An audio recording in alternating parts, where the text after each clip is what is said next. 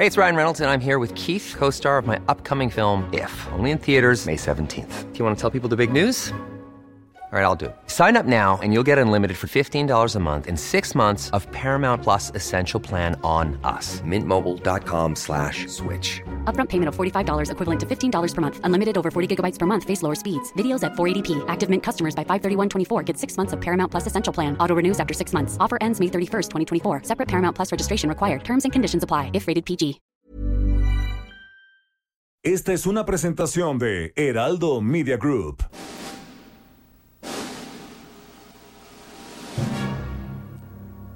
Bienvenidas y bienvenidos a un programa apocalíptico para sensibilidades más allá del rascahuele.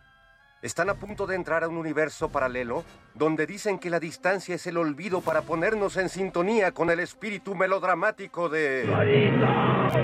Pepe el Toro es inocente con Jairo Calixto Albarrán y Fernando Rivera Calderón. Pepe el Toro es inocente.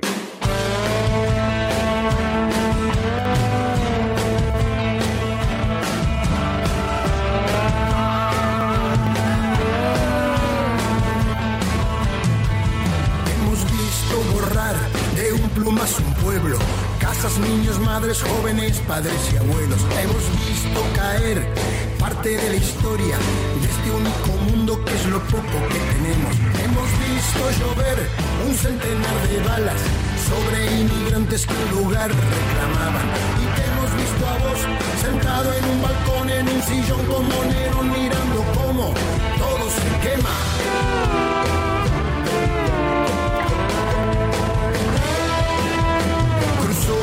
Fronteras a San Diego al fin llegó.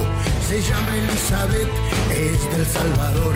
Lo que quedó de ella se juntó con su familia. Lo que quedó de ella un abrazo recibió. Lo que quedó de ella un año nuevo festejó. Lo que quedó de ella lo empujaron a un avión. Gracias a un soplón, sentado en un balcón, en un sillón como Nerón, mirando cómo todo se quema.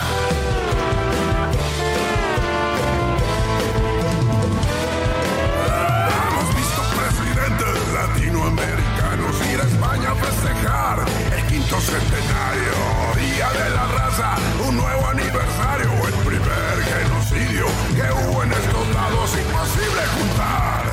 Agua con aceite, el mundo es una grieta, no resiste ningún puente. Y Damas y caballeros, niños y niñas, abuelitos y abuelitas, vacunados y, y en espera de ser vacunados, bienvenidos a una emisión más de Pepe el Toro es Inocente. Los saluda su amigo Fernando Rivera Calderón y yo saludo aquí a mi queridísimo contramaestre Jairo Calixto Albarrán. Mi querido doctor, mi querido doctor. Mira, yo te quería aquí en Pepe el Toro es Inocente traer esta pequeña novedad. Qué buena rola. Que es, además es una cosa muy rara, no sé qué tanto, tú, los, tú debes saber más.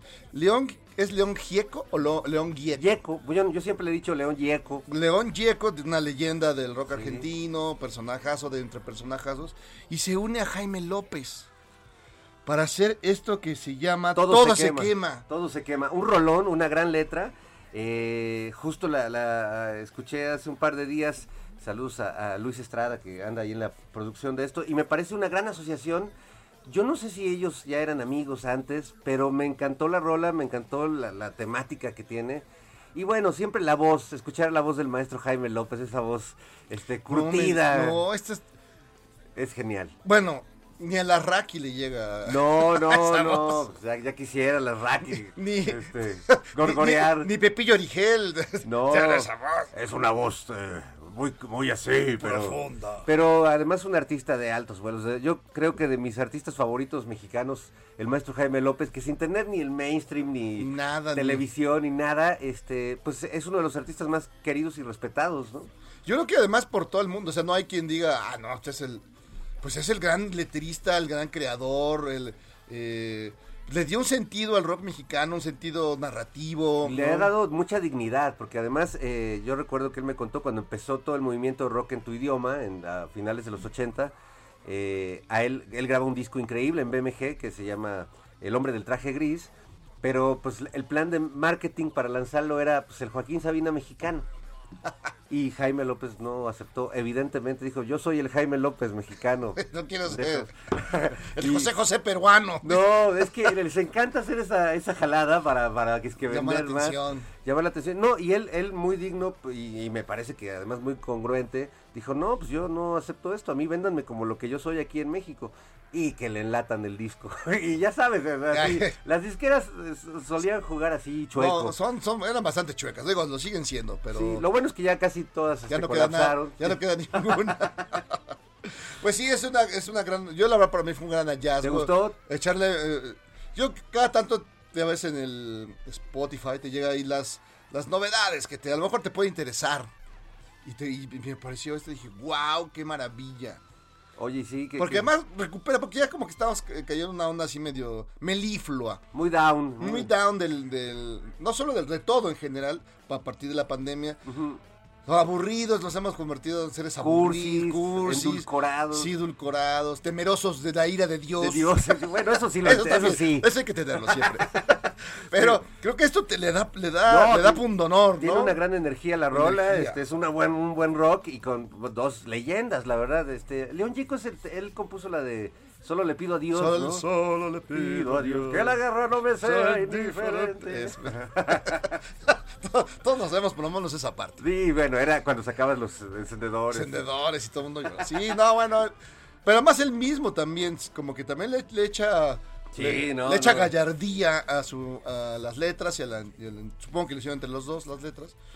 Y crearon una maravilla. Sí, un- una gran letra, una gran rola, así que escúchenla, ya está en YouTube, ¿no? Anda y En todos bueno, lados ya está, y plataformas. ya están todas las plataformas porque ya está prácticamente, pues ya, ya pasó de ser novedad, ya a disfrutarla, a, go- a gozarla. Todo se a quema, gozarla, sí, no, gran todo se quema. Y de, y de paso, pues síganse con la obra de Jaime López, ¿no? Pues está el, No. el Odio Funky que hizo con José Manuel Aguilera, donde viene la versión original de Chilanga Banda. Que es importante, muchas canciones de que hoy se corean y por años se han coreado del rock mexicano son de Jaime López.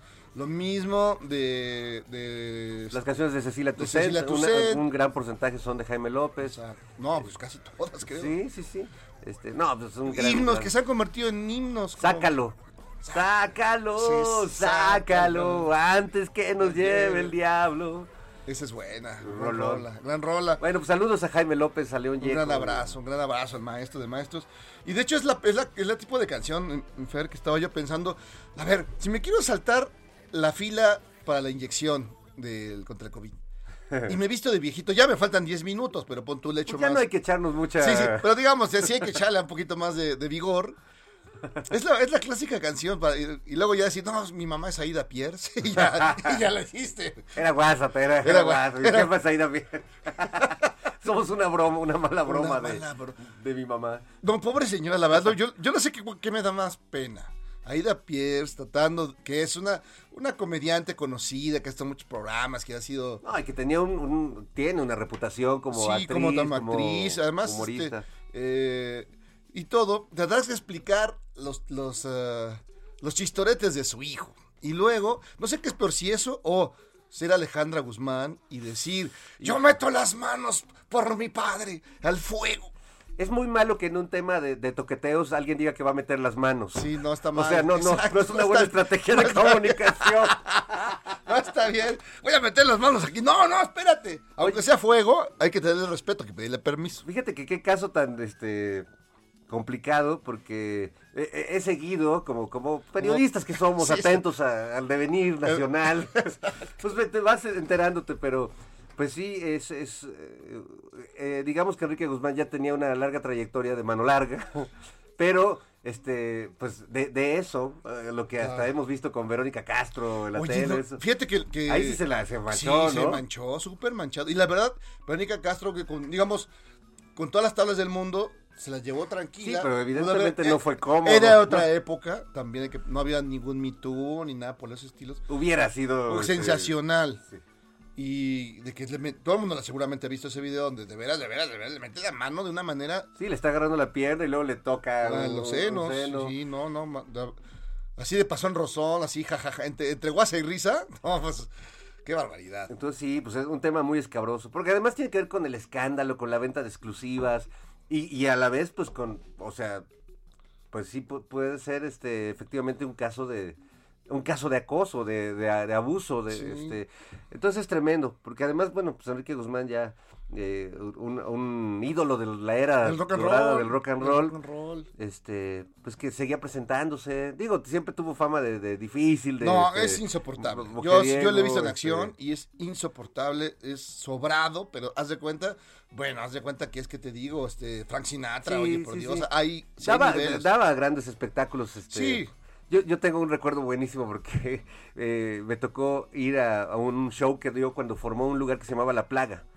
Ah, Eh, sí, allí, no. creo que en Insurgentes Sur. Sí, sí, sí. Y este, pues iba a tocar Enrique Guzmán. Entonces invitó a todos sus cuates y a mí me tocó, yo iba de prensa, pero me tocó en una mesa con Rafael Acosta, el de los Locos del Ritmo, y el maestro Johnny Laboriel, que pasa descanse. ¡Wow! Y Johnny se la pasó buleando y troleando a Enrique Guzmán. todo- Le decía, cántatela de mi pueblo.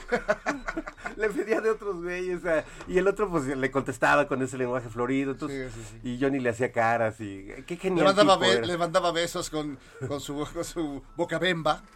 Oye, pero qué, qué terrible, ¿eh? Porque... Es- no, es tremendo, pero Llegar más- al final de, a, a esa época de tu vida, ¿no? Este, y con un escándalo de ese tipo. pues además presentarte, la verdad, me parece, o sea, ok, vas a explicar, no es cierto. Pues lo dices con cierta, llamémosle, dignidad. Sí, no, no, fue un Y show. fue a llorar fue con un- Pati Chapoy, y bueno, un drama. Le pasaban y le pasaban eh, servilletas y, y toda clase de y pañuelos para que ya una, de pronto ya una sábana, porque ya lloraba y lloraba. Y doña Patti, que hace unos meses era una feminista recalcitrante pidiendo que las vallas tiraran las Sí, vallas sí, y eso. exacto. Y, ahora diciéndole a Enrique, yo te creo. Yo te creo. Sí. Bueno, Pero cuando dijo la verdad, y bueno, ya apareció, bueno, toda la telenovela, los pap- el papá de, de Frida Sofía, la mamá defendiendo al abuelo, bueno. Qué Bueno, hasta- bonita familia. hasta qué sí- bonita familia. Hasta Silvia Pinal, Silvia Pinal que es, ya debería de guardarse. Es que ese, ese sí es un caso de la vida real. Es una leyenda, es una leyenda, es un caso de la vida real. Mujer, casos de la vida real. No, Presenta. Y, y- y ya me imagino sabiendo Silvia Pinal. Acompáñenme, amigos, a ver esta, Esta triste historia. no, bueno. No, muy mal, muy mal, todo mal, todo mal. Yo, por principio, le creo a la víctima. Yo le creo a la víctima, a, a- a ver, a ver qué ocurre más adelante. Pues sí, eh, estaremos pendientes de lo que nos informe este Gustavo Adolfo y Mati Chapoy, esos próceres del, del periodismo moderno. Exacto, exacto. ¿no? No, pues bueno, y pues ni modo, ahora este va- van a vetar este la obra de Enrique Guzmán. Porque pues imagínate, ¿cuándo te tomó de la mano? No. Este, todo- payasi- Van a quitar a los payasitos. Para, para este ella payasito, es un pobre el payasito. Ya se acabó la. Este, tu, Pero- cabe- tu cabeza en mi hombro, pues ya es demasiada cercanía. No, no, no, no puedes cantar eso, man. Ya nada, no, porque de veras es que ya nos echó a perder media vida. Menos la de mangos, plátanos, sí, este, melones y pitayas y chale. Bueno, en fin, Sí. en fin, este, ojalá, eh, pues realmente más allá del escándalo, pues estos casos eh, que además se dan entre familiares, ¿no? Habitualmente es un tío, es el abuelo. Que es muy llega a común. Eh, sí. el- la mayoría de los acosos, digamos, eh, Infantiles, ¿no? tienen que ver abuso. con el primo, el tío, el abuelo, el, El maestro. el padrastro, que sí son varios. Y no, Sí. son terribles, terribles situaciones. Son prácticas que hay que denunciar sin duda y que bueno, pues Y creerle que- siempre a la víctima primero, porque es muy común y hemos visto muchas historias y muchas películas y muchas series que tienen que ver con que no le creían a la criatura. No le creían.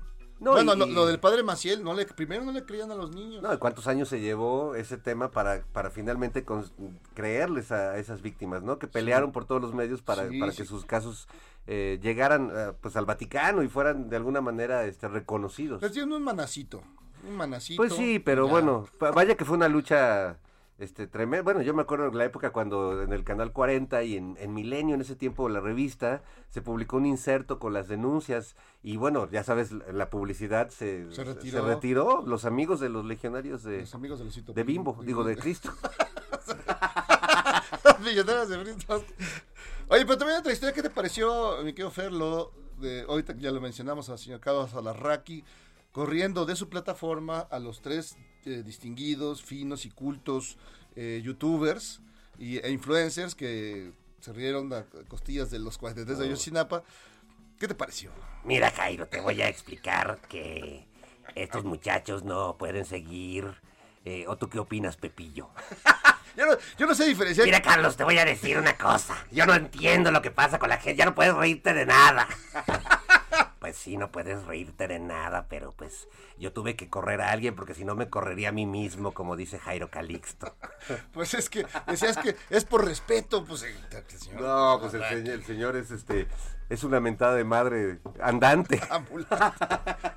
Ambulante. encarnada. No, hombre, pero bueno, pues ya ni modo, esas, esas eh, lindas personitas se quedaron sin esa chamba, seguirán teniendo seguramente sus propios espacios de desarrollo intelectual. Y este.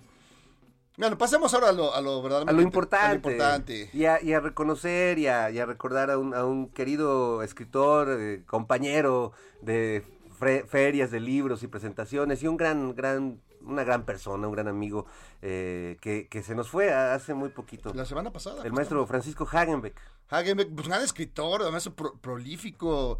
Muy entró muchas- prolífico, el- sí, sí. Lo mismo el cómic, que la novela policíaca, que el humor negro, que la novela histórica.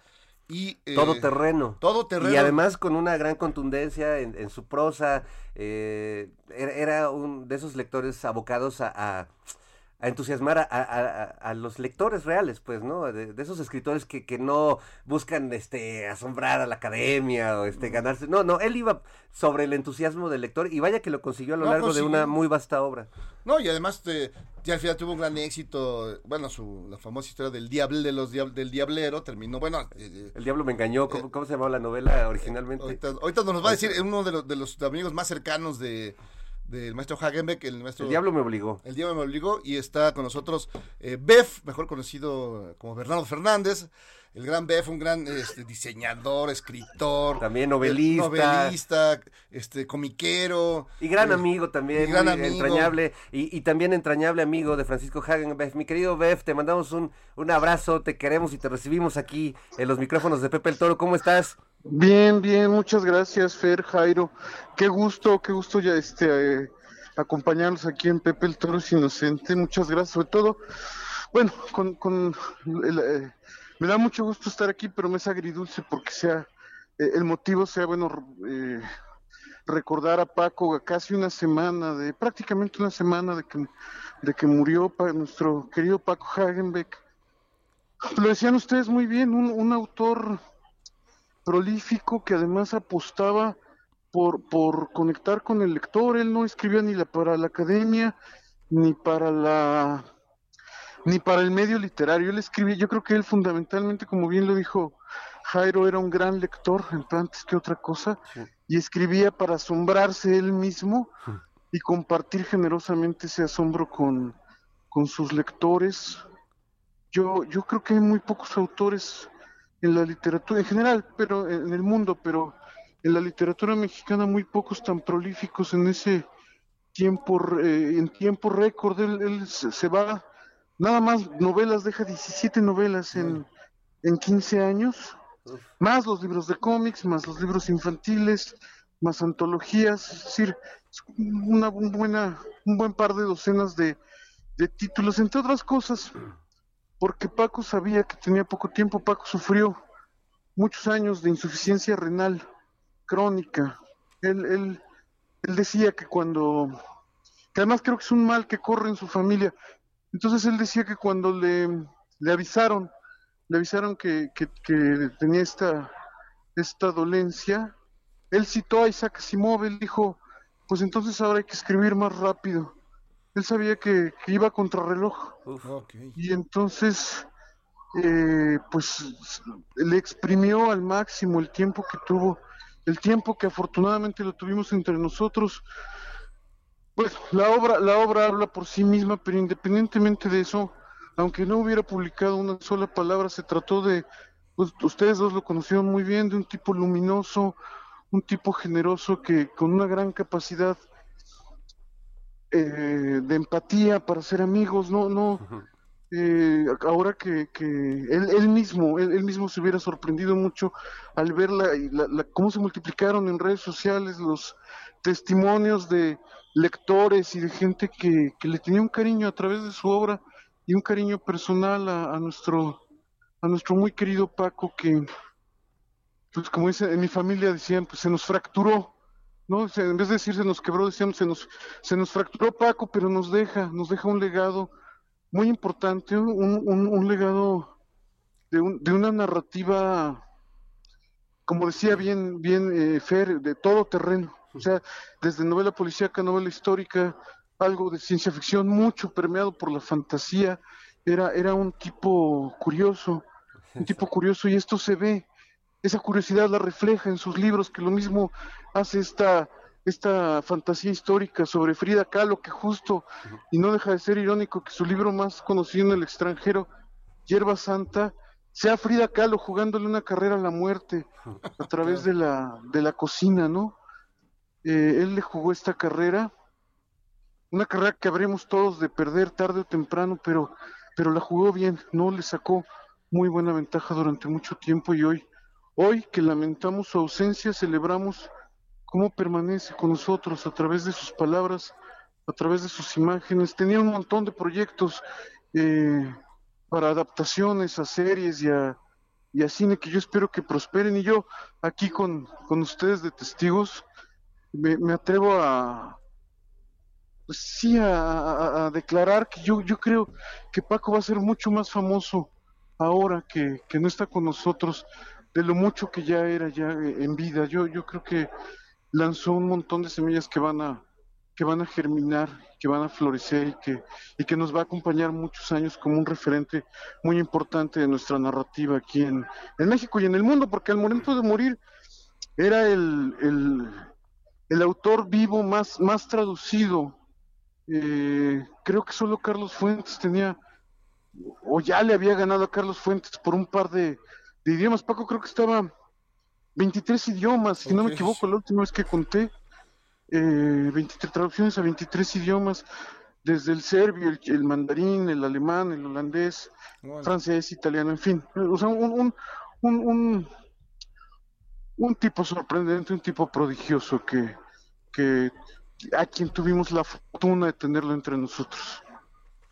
Pues sí, no, qué, qué, hermosas palabras, pero e, efectivamente, sí creo que en, medio de la, de la triste noticia de, de, su partida, ver eh, justo como dices el efecto en, las redes, las manifestaciones de cariño de lectores, de amigos, de, de, gente que incluso lo conoció pero supo de su de su generosidad eh, para compartir lo, lo que sabía y de y de esa curiosidad que además eh, abrevaba de muchos lados, ¿no? Tú, tú eh, lo, lo, conociste pues en, más en el terreno de la historieta, ¿no? Como fanáticos de los cómics y de las historietas, eh, porque él, su curiosidad, digamos que se nutría de, de, muchos lados, no necesariamente solo de la, de la literatura formal, o sino él, para él todo era literatura de algún modo, ¿no? Sí, y en ese sentido yo creo que era muy afín a ti, ¿no? Tipos con muchas, con muchas, este con muchos frentes, ¿no? Yo, yo, yo, es, es, yo lo, justo hoy publiqué en el, en el cultural del periódico La Razón un texto, un, un homenaje a, Paco. les voy a, les voy a compartir esto. Él, nos conocíamos del mundo de los cómics. Cuando yo gané eh, la primera, el primer premio, otra vuelta de tuerca de novela policíaca, que, que se convoca en Querétaro desde hace ya 16 años, yo, yo gané el, primer premio. Y entonces lo animé, le dije, oye, tú escribes muy bien, pues anímate, escríbete una novela. Te, Pasó un año, tras el cual me habló por teléfono y me, contesté y me dijo, gané, gané, gané, pero emocionado, con una, con una emoción. Es que él vivía con eso, con una emoción, vivía, vivía con gran, con gran intensidad eh, cada minuto. Y entonces eh, él ganó el segundo premio y a partir de ahí se, ya no hubo quien lo parara, ¿no? Eh, eh, por eso decíamos que éramos compañeros de patrulla de la, de la novela policíaca, que éramos como, como parejita de, como los tiras, ¿no? Que éramos los tiras, que éramos pareja de, de, y fuimos pareja, este, compañeros de patrulla, parejita de, mejores amigos eh, en las letras, en los cómics, en la vida. Bueno, ahí dejamos el, la novela gráfica de Matar al candidato, que es la única colaboración. Bueno, ah, yo le ilustré otro libro pero, pero eso fue nuestra, digamos que, que ese es como, como el, testimonio de, una amistad de toda la vida que quedó plasmada ahí en, en esta novela gráfica que publicamos con Sexto Piso, la de Matar al Candidato, donde él Sobre es- Colosio. ¿no? Colosio. Exacto, sobre el asesinato de Colosio, que él, él escribió el guion y yo lo ilustré, y que queda para mí como, como, como un testimonio de, de una amistad de toda la vida, y que ahora perdurará más allá de, más allá, ¿no? De, de su, de su presencia física, y que, y que yo, pues yo diré esto, ¿no? Mi, mi, mi, mi vida fue mejor por haber compartido con él parte del camino. Qué maravilla, mi querido Bev.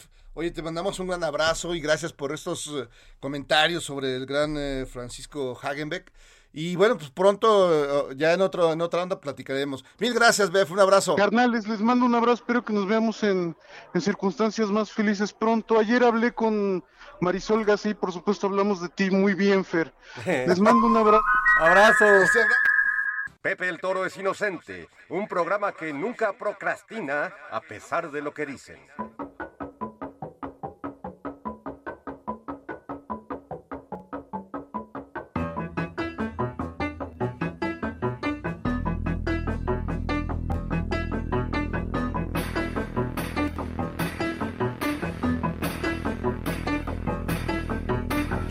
I'm gonna be a pop star. Yes, I'm gonna be a pop star now. Yes, I'm gonna be a pop star. Oh, mama, mama, see me. Mama, mama, see me. I'm a pop star.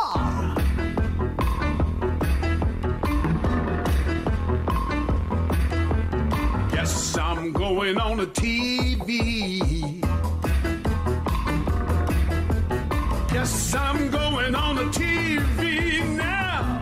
Pues muy bien, estamos aquí de regreso en Pepe el Toro es inocente. Estamos escuchando al príncipe Felipe. Ah, no, este, ¿qué- qué- a quién salió de Fue su la última tumba? canción que él este, Que grabó. cantó, que grabó antes de, de adelantarse Híjole. en el camino. No, estamos escuchando a Tom Jones, que debe que casi tiene la edad de- del príncipe Felipe. Sí, bueno, pues Tom Jones, una saliendo, leyenda, saliendo a rescatar la música. Sí, pues estamos ya muy bocabajeados y de repente, pues sí, escuchar algo más movidón, más a tono, más un poco burlón, irónico sobre lo que es ser un popstar. Él que fue un popstar en su momento y lo ha sido prácticamente toda su vida. Tremendo. Con grandes, grandes, grandes cosas maravillosas. Es, es un gran este, intérprete y también tiene rolas este, personas. Su versión, una versión tiene de los Talking Heads, creo que es Psycho Killer. Y, Pues el arreglo de esta rola que estamos escuchando es muy como Talking Head, Sí, ¿eh? es muy medio minimalista, Sí, sí. sí, sí, pero eh, se llama Popstar, donde pues, se vuelve un poco de toda esta fauna diabólica. Tom Jones brillando y Enrique Guzmán, míralo. Tom Jones nunca se metería en estos líos. No, pues nunca, no. nunca, nunca, él siempre. ¿Te acuerdas en Marcianos al ataque, Mars Ah, Attack? sí, es grandioso. Que, que Tom Jones se vuelve el antídoto contra las fuerzas extranjeras. Las ali- alienígenas. Alienígenas. Que luego era una, era una canción muy rara, ¿vale? Un- un- la que mataba a los, A los aliens. marcianitos. Que me acuerdo mucho de Pepe Navar. Un gran abrazo a Pepe Navar, que creo que también está pasando medio mal. Oh, un gran abrazo, gran Pepe. Pepe Navar. Y decía Pepe Navar que cuando apareció Tom Jones, los marcianos tenían que haber muerto. Pero era. Es un, un personajazo.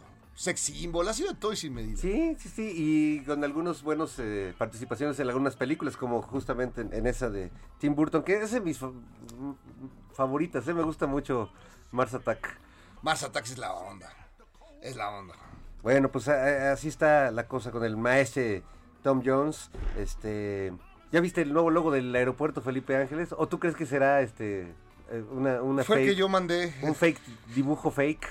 Tú Ya lo hiciste, sabes. Yo, tú lo hiciste, ¿verdad, Jairo? yo, yo- yo me metí al concurso y, eh, veo que sí triunfé. Sí, tu, tu mamut se ve muy bien. El mamut. ¡El mamut! Me hubieran puesto la a la eh, golosina original. que, que, ah, no, ya no se puede poner animalitos. No, ya, ya no. Ya, ya entre los coleccionistas guardan el donde sí sale el, el, el elefantiásico personaje. y ya los nuevos ya no traen.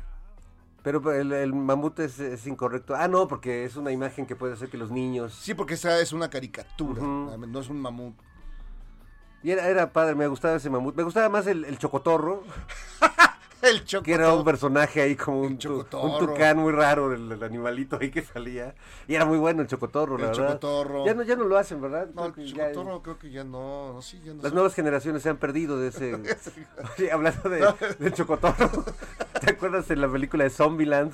Que el, el- Ah, el sí. personaje, o sea, él vive para conseguir Twinkies. Y se encuentra con una camioneta este, volteada, ¿no? Y entonces al final dice que va a México porque ya se enteró que allá se llaman submarinos. Submarine. ah, es muy buena, es muy buena. Es Woody Harrelson. Woody Harrelson, sí, enorme este, actor y personaje ya de la vida No, no. de Hollywood. No, ya es, ya es. De to- toda clase de personajes, es decir, ¿para qué vas a pasar por todo? Sí, de hecho es candidato para que cuando se nos vaya Bill Murray ocupe el lugar de, de- de los actores más Bill- cagados. Bill- ese, ese es, ese es el rey, ¿no? Sí, no, además con que se aparezca ya, aunque ponga cara, no diga nada, ya. Pues en Zombieland hace una aparición Sí. de zombie que no dice... no, y pues sale como él mismo, pero como zombie. Sí. Es muy bueno. Y, y además actuando, porque pues, Además- es actor, entonces se caracterizó para camuflarse. Y, bueno, este, hay, hay mil, tantos temas que salen a partir de una canción de Tom Jones. De Tom Jones, el gran, el gran- el gran Tom Jones. Que luego entró a la onda este religiosa, también tuvo su, su periodo religiosón. Y Se, no- se volvió este eh, cantaba este, de la secta la de Ex-Bean, de- Ex-Bean, no, en Ex-Bean, Bean. Oye, pronunciar eso es como cujultu, como Tulju. Tulju. No te metas con mi Tulju, Tulju. No te metas con mi Tulju, Tulju. Bueno, eh, pues esta la cosa con, con esto. Ya, ya no dibujes logotipos para, para los aeropuertos. Y bueno, pues vamos a seguir hablando sobre la obra de Francisco Hagenbeck. Hagenbeck, sí. Este, y sobre todo de, de, pues esto que es el sueño de muchos eh, autores contemporáneos de, de novela, que es que sea adaptada. Antes era para una película, pero hoy el sueño es que sea adaptada para una serie. No, además de- dura más. Yo creo que el pago es más extenso. Sí, sí. Ya sí. una serie que, que digas, no, pues 12, 13, 15 capítulos. Luego la segunda temporada, la tercera, ya, ya. No, es un buen ya te compras, ya te compras tu casa en, en, este, en algún lugar eh, bonito, ya junto a la Casa Blanca. Sí, ya, no, no. Bueno, le, le pasó a Javier Velasco con Diablo Con Guardián. Diablo Guardián, con Este, Diablo Guardián, ya. Que yo recuerdo en algún momento le dije, oye, pero no es mejor que hagan una película. No, dice, la película ya, o sea, la, onda hoy es, eh, el asunto está en las series. Y- Oye. y, bueno, Hagenbeck pues hizo una novela. No, que- no, una gran novela y que además fue adaptada ya al- a la onda de Netflix y se llama Diablero. Y vamos a hablar con el protagonista, con Horacio García Rojas, Elvis Infante. Elvis Infante. ¿Dónde estás, Diable- amigo? dia- diablero profesional, estoy, estoy en el Mictlán cotorreando con la banda. ¿Cómo estás, querido? Qué gusto saludarte. Pues bien, digo, eh, muy contento de estar con ustedes por un lado y por otro, pues eh, me- me- melancólico, nostálgico, por saber que, que el motivo de, pues, de conectarme a cotorrear con ustedes es la partida de nuestro buen Paco, pero también feliz, ¿no? Recordando al, al- al gran poeta hermano Alex Dora que dice, recordar es vivir y todos queremos vivir más. Y, y al final de cuentas creo que era algo que tenía Paco, ¿no? La, la, nostalgia viva por la vida y, y la plasmaba muy bien en sus letras y sobre todo en sus conversaciones. Eh, eh, el, el día que Paco, que Paco pasó a otro plano astral en el, en el que ya no está, en el que estamos nosotros, eh, recuerdo clavarme en el Twitter y en las redes sociales y ver las muestras de efecto de la banda y todos coinciden en eso, como el alma noble de un, de un hombre que también tenía como esta vi- vi- vivez de los, de, de los niños en contar historias y, en crear ficciones y, en- y un gran platicador. Y eso era como algo que hay que recordar siempre de Paco, sobre todo al, al ser un intelectual que no vivía como un intelectual, ¿sabe? ¿no? Que no vivía con esta parsimonia y mamonería luego de los intelectuales, sobre todo los latinoamericanos, Eh, que parece que, que se sienten como etéreos, como si no pertenecieran a este mundo, y eso los aleja de la realidad ¿Me misma. están de- oyendo inútiles? Sí, y eso los aleja de la misma realidad que quieren plasmar tanto en sus letras como en su arte. Y Paco, pues por eso yo me sentaba con él, las, las pocas, porque fueron pocas, me hubiera gustado que fueran más veces, de sentarme a cotorrear con él, a escucharlo y a platicar. Y, y- a saber que por de dónde venían todas las historias que se le ocurrían, porque tenía un universo de la, del, del hable, de la plática súper emotivo. Y, y me hablan a mí, pues eh, es- estoy muy contento de poder haber sido el protagonista de, pues, de este proyecto de Netflix que parte a partir de, de su novela El Diablo me obligó.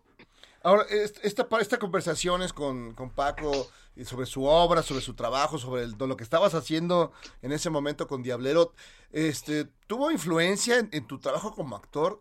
Eh, eh, eh, esta perspectiva o, esas conversaciones con el, con el autor de la, de la historia te, de alguna manera te, te, motivó ciertas maneras de, de, de hablar, de dirigirte, de pensar tu personaje? Fíjate que yo lo conocí post primer temporada. Lo conocí en un llamado de la primera temporada. Es decir, lo primero que hice cuando me toca el casting es este investigar así de a ver, te van a hacer un casting para una serie que se llama Diablero, me metí y vi que estaba basada en, en esta novela El Diablo me obligó. La traté de buscar en físico, pero la encontré en la, en, en- la librería de nuestro pe- pensador de la India, eh, en, virtual, eh, y la leí y, y luego, luego aunque, aunque es muy diferente la novela del- de la serie, lo que entendí fuera, era cuál era la mística que Paco le metía a este personaje. Y entonces dije, Ingesu, por aquí va la cosa. Cuando conozco a Paco, que va a visitarnos al set en, en una, en la pelea del capítulo 2, que eso sí tiene mucho que ver con cómo él plantea las peleas de demonios en el capítulo 2 de la serie, y me ve y me da un abrazo, me dice, Elvis Infante, y me da un abrazo, yo me quedo así de, ¿y tú quién madres eres, carnal? Y ella me dice, no, perdón, yo soy Francisco Hagenbeck, el escritor de El Diablo Amigo. Yo pues, me emocioné y digo, ah, ¿qué onda?". y ahí nos pusimos a platicar. Y me dijo, es que mira, desde que te vi entendí que había una cosa que tú habías entendido de Elvis y que la supiste plasmar. Y ahí como que hicimos clic y empezamos más a contactarnos y evidentemente ya pude empezar a jugar con, también con un poco más de libertad. A mí sí me pesa como saber que que pues estas cosas que están basadas en una novela y que de repente los actores y los escritores se les hincha por sus por los suyos, cambiarle y hacer totalmente una versión súper libérrima de las cosas, ¿no? Yo sí quería plasmar lo que Paco quería plasmar con el personaje, aunque es completamente diferente. Elvis Infante en, la novela es un ex marín, es un cholo, es, un migrante eh, mexicoamericano. Y aquí Elvis Infante pues es alguien que está mucho más conectado con las culturas este, del centro, con la cultura náhuatl, y, y- pe- pero, pero, pero tenía el alma, y eso yo siempre le agradecí a Paco, y a partir de ahí empezamos a crear una relación eh, del despapalle y del divertimento, pero también con miras a empezar a crear, a, a- a querer, a querer crear cosas juntos. Pero evidentemente, pues, eh, co- como lo ha dicho Bev también, este, pues Paco aquí está, ¿sabes? Paco aquí está en, en- en el legado que dejan nosotros. A final de cuentas, es, es muy simbólico que la serie, la serie que está basada en un libro de Paco, es la primera serie que tiene que ver con raíces muy mexicanas dentro del universo de Netflix. Es la primera serie protagonizada por un prieto. Es la primera serie que, que, que habla náhuatl. Es la primera serie que tiene que ver con el realismo mágico, algo que, que Paco siempre ponía ahí en sus libros, la fantasía, el dark fantasy y el realismo mágico, lo ponía siempre en sus libros, entendiendo que México tiene mucho de eso en su historia, ¿saben? Y el sentido del humor, ¿no? El sentido del humor que siempre estaba en su persona, eh, porque tenía un sentido del humor muy particular, muy, Muy particular. Este, pero también en sus personajes, en sus, en sus novelas, ¿no? O sea, a, a mí me encanta esa, esa parte, ¿no? Que, que, que se sabía burlar de sí mismo y tenía una manera muy aguda de, de- de encontrar elementos para, para reírse de las cosas. Pues entre cómo somos los mexicanos, así somos, güey. O sea, se- o sea, diga- digamos que el Día de Muertos, en lugar de sentarnos a llorar, nos ponemos a bailar con la huesuda. Sobre la tumba. los- Sí, sí, en la tumba del abuelo, ¿no? Y tú, ves las películas de, cómo van a celebrar el, año luctuoso del abuelo en, otras latitudes y están todos serios. Y en, la nuestra es, ¡eh, eh, eh, eh! Y echándole chela y tequila a la tumba. Y eso Paco lo reflejaba, lo reflejaba muy bien en, su novela y lo reflejaba muy bien, como bien dices, en sus personajes. Y, y es algo que carece, eh, eh, por lo menos voy a hablar desde de lo que yo me dedico, los medios audiovisuales en México, carece de identidad, carecen de autenticidad. Queremos hacer copias de la copia de alguien que hizo una copia en otro país. Cuando, cuando es una pérdida y una estupidez, pues una pérdida de tiempo en el sentido de que para qué hacer copias cuando aquí tenemos pues, escritores como Francisco Hagenbeck, que hablan de una cultura viva y que hablan de personajes dicharacheros desmadrosos, que eso no los quita que, que sean responsables de lo que tienen que ser responsables. Es decir, Elvis Infante pues es un desmadre, pero, pero cuando tiene que partirse el alma por los suyos en esta onda de cazar demonios, ahí está. Y eso habla, ¿saben? Eso habla de una sociedad y eso nos cuenta otra historia de nosotros mismos. Y Paco lo hacía muy bien. Oye, y cuando tú tienes esa conciencia de ser el primer actor prieto mexicano en una serie de Netflix, estás muy consciente. protagonista. Protagonista, que además eh, rompiste todos los moldes. Eh, yo, yo estoy muy consciente, lo que me preocupa es que ellos no estén muy conscientes, ¿sabes? O sea, los que generan contenido o, o lo ocultan o no quieren como, como hacer el ruido con esto, porque pues, es esta gran discusión que se ha desatado ahorita últimamente en las redes sociales sobre el racismo y el clasismo y que, y que cada vez impacta más, ¿no? Justo hoy estaba escuchando en la mañana la plática que tuviste con, con bueno, ayer, que, que tuviste ayer con Julio Astillero, eh, por, por todo lo sucedido en las redes sociales y dices, la señora, con la señora Pérez y dices, bueno, es, es algo que está ahí y que no sea, que, que, que no le podemos, que no lo hemos podido ni sanar ni nada porque ni siquiera queremos hablar de ello, nos hacemos bien güeyes. No lo reconocemos. No, no lo reconocemos y, y, y se sienten ofendidos los de las, los de las altas esferas al, al, al escuchar la palabra racismo. Pero yo me pregunto, si se sienten ofendidos es por alguna razón, porque les hace mella, ¿no? A mí alguien en la calle dice imbécil y si volteo es porque pues, pues siento que me están hablando a mí. Claro. Sí, te sientes aludido. Me, me siento aludido. No, bueno, pues es que la señora Pérez Jaén, pues sí, de pan, ya. Y, y- Sí, y- ¿no? y en el pan no salieron a, a- a decirle, oiga, no, no diga esas cosas. No, pues está con- mal". con- No, comparten no, no, el punto. evidentemente. Sí, no, evidentemente se quedan calladitos porque sería ne- negarse ellos mismos. Dicen que entre gitanos no se leen la mano. Entonces, pues evidentemente nadie va a salir a defender algo que lo- en, en lo que ellos creen. Y eso es lo que es preocupante, ¿saben? Y esto se permea en, en- en los medios No, audiovisuales. sí, sí, sí. Y, y- recordando Paco, pues justo eh, eh, necesitamos más banda como Paco que, tenían como una, como la manera de poner en las letras una apertura y una pluralidad que después se podía trasladar muy fácilmente a, la, a, a- a los medios audiovisuales. Y, curiosamente, hablando de Paco, tiene que ver con el racismo, porque esta novela es comprada en España, no es comprada en México. Quien decide llevar esta novela a la pantalla es una compañía española, Morena Films, Pedro Uriol Órale. y, Juan, no es una compañía mexicana, es decir, ellos vieron la potencia a nivel ficción, drama y, y- y- y fantasía que podría reflejarse en la pantalla a partir de las letras de Paco en España. Órale. Y eso habla de racismo, ¿saben? Eso habla de clasismo, ha- habla de un país que no quiere contar sus propias historias, Sí. que no quiere ver, que no quiere ver personas con perfil racializado protagonizando las historias, porque quieren perpetuar lo que hoy vemos en la política que se quiere perpetuar. Un sistema que ha sido muy benéfico para, para algunos y que sí ha sido opresor para otros, a ellos no les interesa y no les importa. Oye, ¿y, lo- entre, ¿y entre diableros sí se leen la mano? Eh, Eso depende. Depende. Depende, sí, del, depende del diablo. Dep- de- depende del diablo, el dinero y las circunstancias.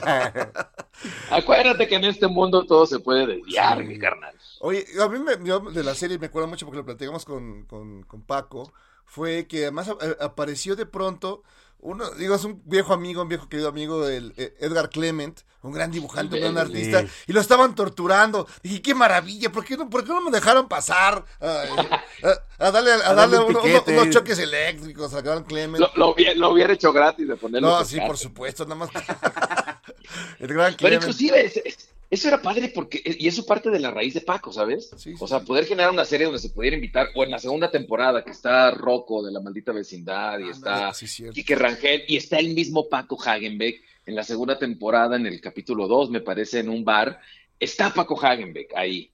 O sea, es decir, ya lo inmortalizamos y ahí, y ahí nos va a Ah, acompañar esos, esos, siempre. esos guiños son, son muy No, padres. son hermosos. Y bueno, ya quedó ese para la posteridad, ese Ya quedó cameo. para la posteridad y ya quedó para el recuerdo de los que, de los que lo queremos recordar así vivo, dicharachero y jugatón, ¿sabes? Porque él no tuvo un pedo en ser, pues en- en- en- le, le llamamos para que, que estuviera acá en, en Diablero, que fuera un güey de un bar, pues cutre, de mala muerte, y, y- y él más que decir, estaba emocionadísimo, estaba muy emocionado de, for- de poder formar parte de su misma ficción.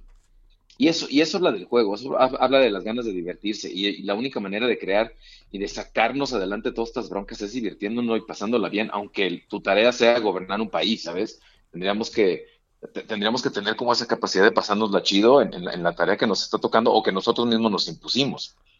No, claro, porque además, bueno. Eh, como, como decía Fray Servando Teresa de Mier, el asunto es trágico, pero el ánimo es festivo. Exacto, tiene que ser así. Sí, a huevo. Que luego ya no, ya todo es drama. Espérame tantito. No, no. Dramas los de- Dramamine. Dramamines, la, dramas los de, los, de la, los de la familia Guzmán, esos sí son dramas. Eh, eh, ese, sí Madre es, mía. ese sí es un culebrón. Ese es un. Y ahí, y- y ahí estamos hablando de otro tema, ¿no? No, O sea, el- sí el- ya es- el, el- el- el creer o no creer, el, el yo sí te creo, que debería ser la base de, Sí. Pues, al principio yo sí, yo sí, yo sí, yo sí, yo sí le creo en principio. A, a las víctimas en general, ¿no? Este, a las víctimas en general y, después que se abra la investigación y que se abra el diálogo, que es lo mismo con el tema del racismo. Cuando alguien señala de racismo un caso, uno debería decir, ok, me parece que sí, entonces abrir, investigar, pensar analizar y llegar a conclusiones en conjunto. Y sobre todo esto, que pasa en las redes, Horacio, que es señalar públicamente, o sea, porque la misma gente, los, los usuarios de las redes, pues son los primeros en, en, señalarle al racista o al clasista que, está equivocado, ¿no?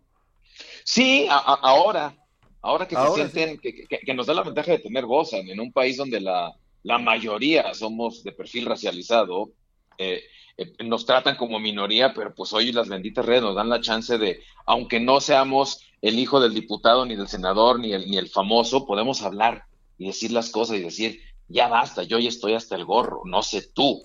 Y, la bronca, lo, preocupante es que hay gente que parece que no está hasta el gorro, ¿eh? Y es una sociedad que no es poca.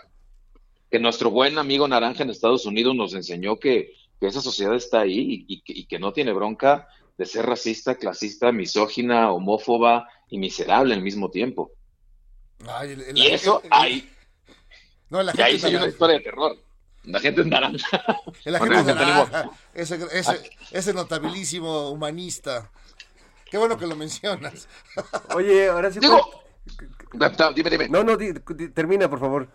No, no, no, que qué bueno que, que, que, la gente le tiene miedo a la polaridad. No dicen, ay, es que están polarizando el asunto pues sí, es bueno polarizar el asunto porque eso nos, ayuda a entender que, que, no nos podemos seguir haciendo pendejos, ¿no? Claro. Que, que, hay cosas que están pasando y que nos hicimos güeyes durante mucho tiempo por temor a que van a decir, ay, nos estamos polarizando, ay, no todos pensamos igual, ay, me estás ofendiendo, no, las palabras no ofenden, ofenden los actos. Y el país ya estaba polarizado desde hace siglos, la verdad es que hasta ahora se están dando cuenta, pero ya, ya esa desigualdad eh, eh. nos ha acompañado durante toda nuestra historia en los benditos memes de Anaya, ¿no? O sea, Qué maravilla. Me da coraje ver tanta pobreza. Es, muy simpático porque yo creo que para él sí está descubriendo la pobreza, probablemente, porque su indolencia no le permitía saber que hay un mundo allá afuera donde la gran mayoría de los mexicanos viven. Pero así han vivido siempre en sus malditas burbujas, que son aburridísimas además. Yo lo que espero es que al final de toda esta campaña que está haciendo descubra también su pobreza moral y su pobreza intelectual, porque este, algún día tendrá que verla, ¿no? Pensé que, ibas a decir que, que descubra los escamoles. y, los escamoles, por supuesto. El Tonayan y así. La caguama ya, la caguama ya probablemente un buen tonallita, eh, una buena guarapeta con tonallita le haga, le haga descubrir su, su, pobreza moral e intelectual. Ojalá que se, la ponga pronto para, para tener uno, uno menos, por lo menos. Oye, Horacio, eh, bueno, pues eh, eh, nos encanta que en medio de, la tristeza de haber perdido a un, gran amigo y a un gran escritor, podamos hacerle estos homenajes que le ha hecho la gente en las redes, pero que también Paco Hagen bien se merecía un programa de radio y muchos más y, muchos homenajes y ser recordado. la verdad es que en medio de todo, esto que ha pasado después de su muerte, solo refleja lo grande que era, ¿no? Lo importante que se convirtió a lo largo de su, de su vida con, con esos libros para niños, para adolescentes, para todo el público. Creo que eh, e, eso me da gusto y creo que a él le daría mucho gusto si pudiera verlo, saber el impacto que tuvo su obra y su vida en, en las personas que lo conocimos. Sí, yo, yo, yo creo que también Paco estaría muy feliz y su familia, si nos está escuchando, les mandamos un abrazo en el alma y, y, y, que sepan y estén contentos que Paco es recordado por muchos, ¿no?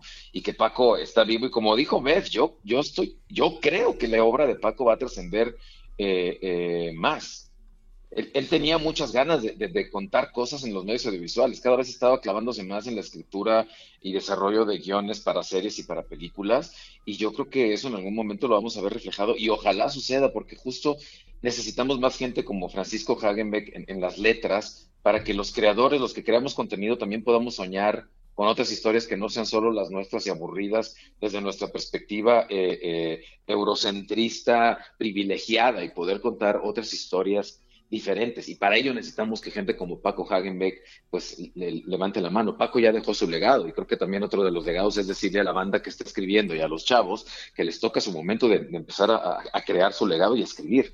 Escribir, escribir, escribir y contar historias, porque muchas cosas que suceden en este país no son contadas y necesitan ser cortadas en cualquier género de arte, ¿no? En la radio misma. Entonces, pues aquí estamos. Hay que recordarlo así, sonriendo, dicharachero, eh, platicando estas grandes anécdotas. Sí, y yo lo recuerdo pues mucho. eh, yo ya es la primera vez que veo mi nombre en una dedicatoria en un libro, en Simpatía por el Diablo, Mm. y dice al mejor, al mejor Elvis que la, que la vida me pudo dar, algo así, y ahí está Horacio García Rojas. No, Entonces, pues ya con eso. Qué maravilla. Pa- Paco vive en mi corazón y en el de muchos de nosotros y sobre todo vive en la pantalla, vive en la ficción, vive en las letras y esas trascienden. Y nosotros nos vamos a morir también en algún día y las letras No, de no Paco van a seguir eso. ahí.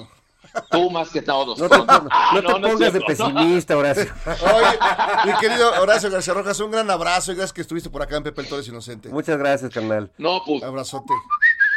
no, les mando, les mando un fuerte abrazo y a seguir cotorreando que, que, pues, los que se van nos recuerdan que la vida continúa y que hay, que hay que tratar de hacer un poco de lo mucho que ellos hicieron. Así que venga, abrazo en el alma y a darle, que no hay de otra. Hasta pronto, Abrazos, cuídate, un abrazo. Hasta luego. Sobres, Isaac, bandita. Hasta pronto. Pues ya nos queda ya muy poco tiempo, ya nada más unos segundos. Oye, pues muy bien, eh, este homenaje a Horacio García Rojas, el maestro Bef. Jairo, qué gusto. No, qué maravilla me quedó Fer. Nada más un saludo porque lo pidió el señor Ricardo Luna Barrales, que le debemos un saludo. A y a toda la gente, sí, a toda la gente que nos manda mensajes a través de, del WhatsApp, de Twitter, de todos lados. Cervallés y a toda la banda, gracias por escucharnos y bueno, nos encontramos la próxima semana. Hasta pronto, me quedo Fer. Adiós.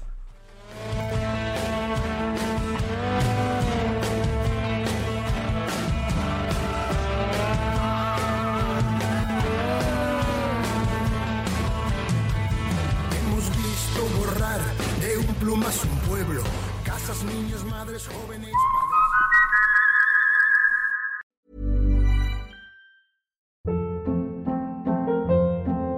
Hold up. What was that? Boring. No flavor. That was as bad as those leftovers you ate all week. Kiki Palmer here, and it's time to say hello to something fresh and guilt-free. Hello Fresh. Jazz up dinner with pecan-crusted chicken or garlic butter shrimp scampi. Now that's music to my mouth. Hello Fresh. Let's get this dinner party started. Discover all the delicious possibilities at hellofresh.com.